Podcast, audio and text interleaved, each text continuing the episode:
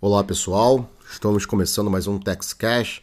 Eu sou o Júlio César Santiago e hoje eu quero falar sobre o que ficou conhecido como a tese do século, que é a decisão do STF sobre o ICMS na base de cálculo do PiscoFins. Eu quero falar especificamente sobre o que foi decidido pelo STF no RE 574706 lá em 2017. Eu não vou falar sobre o julgamento dos embargos de declaração opostos pela União, nesse caso, porque o inteiro teor da decisão ainda não foi publicado. Mas nós já sabemos pelas notícias que o STF decidiu que o ICMS que não, que não deve compor a base de cálculo é aquele destacado na nota fiscal. Havia uma divergência aí que eu vou falar mais à frente. Nesses embargos de declaração, a União desejava que o STF definisse que a exclusão seria referente ao ICMS efetivamente recolhido pelo contribuinte. Mas o STF não acatou essa tese. Embora a União tenha conseguido modular os efeitos da decisão para que a nova tese do STF valesse apenas após 15 de março de 2017, porque essa foi a data do julgamento do mérito. Mas o julgado de 2017, por si só, já nos dá aí um grande material para reflexão, tamanha quantidade de temas que foram premissas para entender esse debate. Você tem como debater o princípio da não cumulatividade, a definição de faturamento do tributo, a base de cálculo do tributo, o efeito da contabilidade no direito tributário, etc. Tem um monte aí. Vou falar rapidamente aqui com vocês hoje de dois temas. A União apresentou algumas teses naquele julgado para sustentar que o ICMS deveria compor a base de cálculo do tributo. A principal, a meu ver, aqui lendo aquele julgado de 2017, era de que o ICMS era um custo do contribuinte e que por isso contribuía para a formação do preço da mercadoria. É, então seria teria que ser o faturamento aí da, do contribuinte. Uma das premissas, então, pra, para você entender o debate é a própria noção de qual seria a base de cálculo do tributo. E aqui é preciso entender o conceito de faturamento. Esse conceito sempre foi divergente desde que a Constituição de 1988 foi promulgada. Em 1989, por exemplo, a União editou a Lei 7738, que dizia que o fim social deveria incidir sobre a receita bruta. O fim social era uma contribuição social instituída no início da década de 1980, destinada a custear investimentos de caráter assistencial, alimentação, habitação popular, saúde, educação, justiça, ampara o pequeno agricultor mas com a criação da COFINS em 1991, o fim social deixou de existir. A Constituição Federal, na redação original, somente permitia a incidência de contribuição social pelo empregador incidente sobre a folha de salário, o faturamento e o lucro. Não falava em receita bruta. Por conta disso, se dizia que o fim social era inconstitucional, porque a União estava criando o tributo novo, então ele era inconstitucional. E para criar tributo novo, ela deveria criar o tributo por meio de lei complementar. O que o STF fez? O STF, para não declarar a norma inconstitucional, fixou o entendimento de que a receita bruta nesse caso era igual a faturamento, ou seja, a receita, a receita oriunda da venda de mercadorias e prestação de serviços, né? a receita que vinha prevista lá no dispositivo da lei.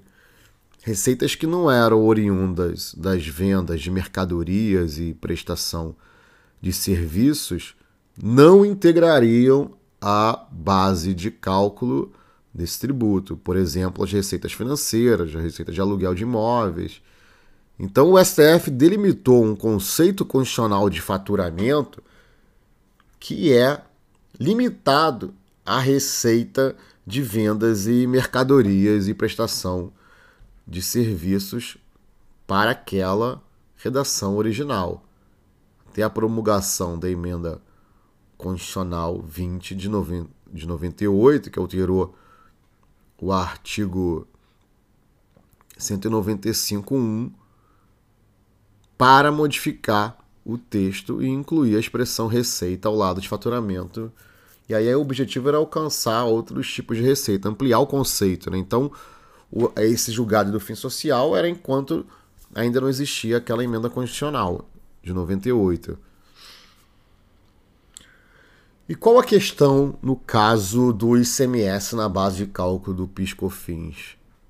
E aí eu vou citar aqui, vou dar aqui um exemplo hipotético.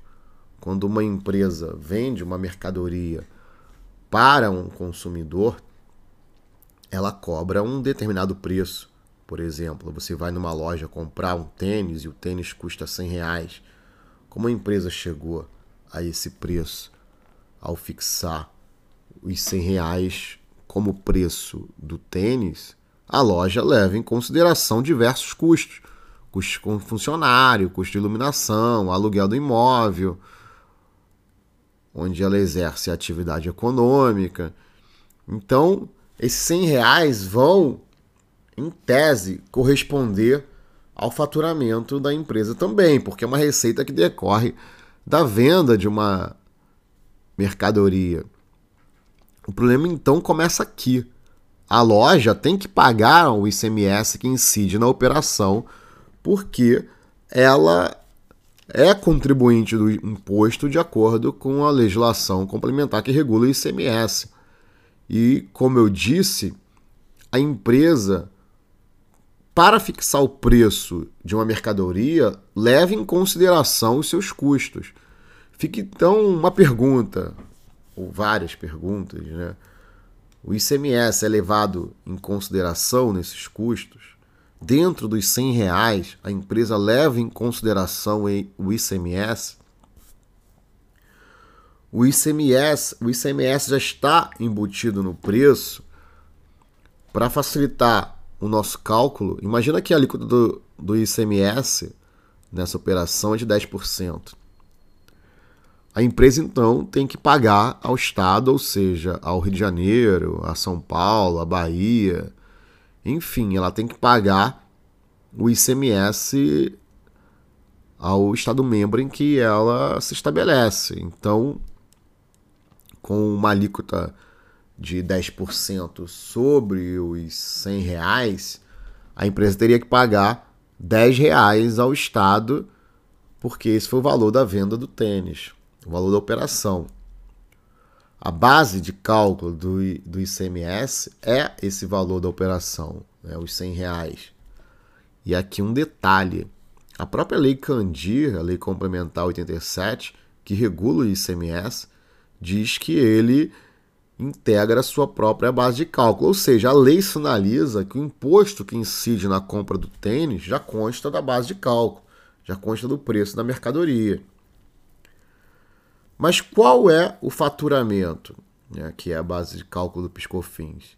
Aqui que começa a discussão.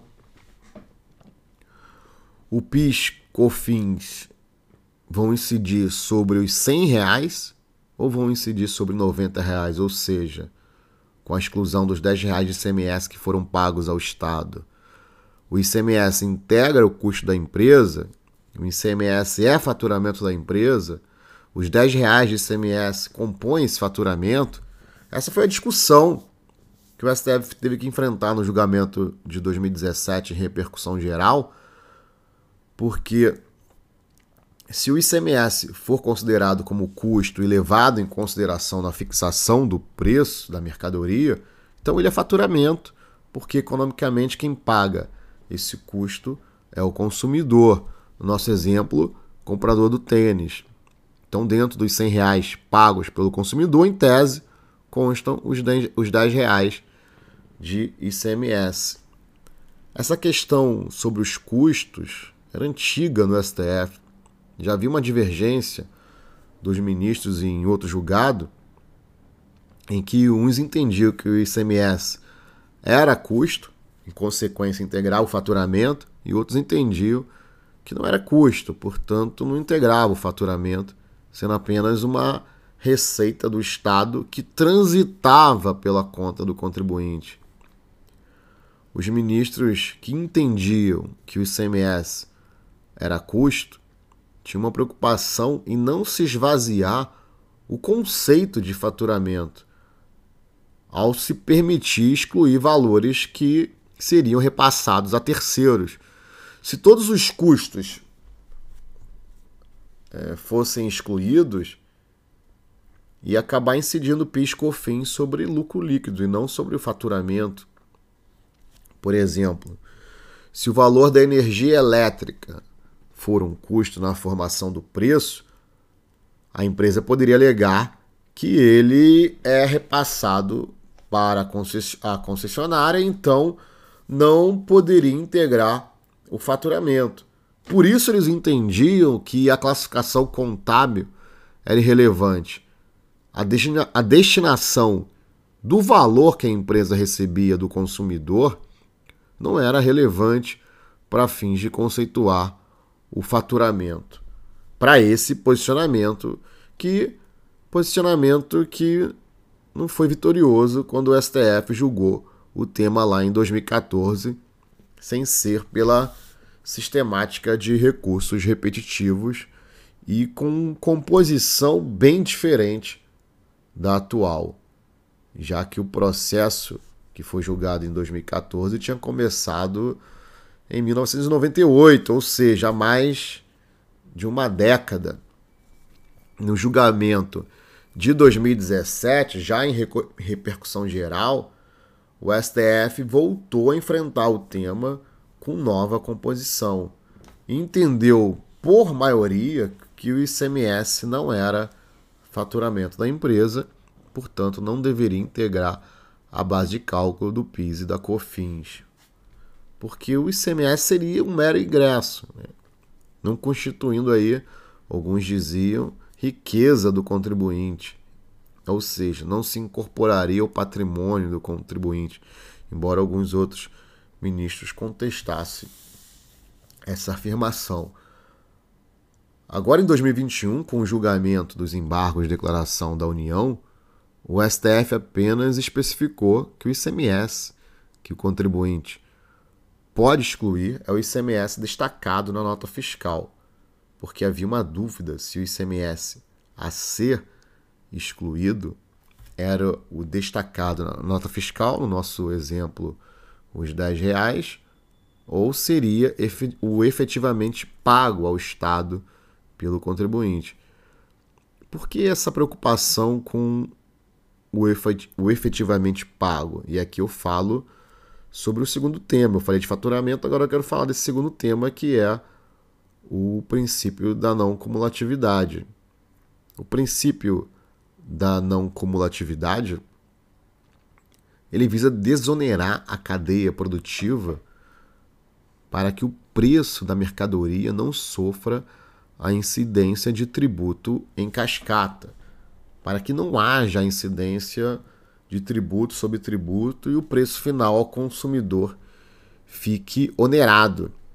Um comerciante normalmente recolhe o ICMS em um período de tempo, por exemplo, em um período de tempo mensal.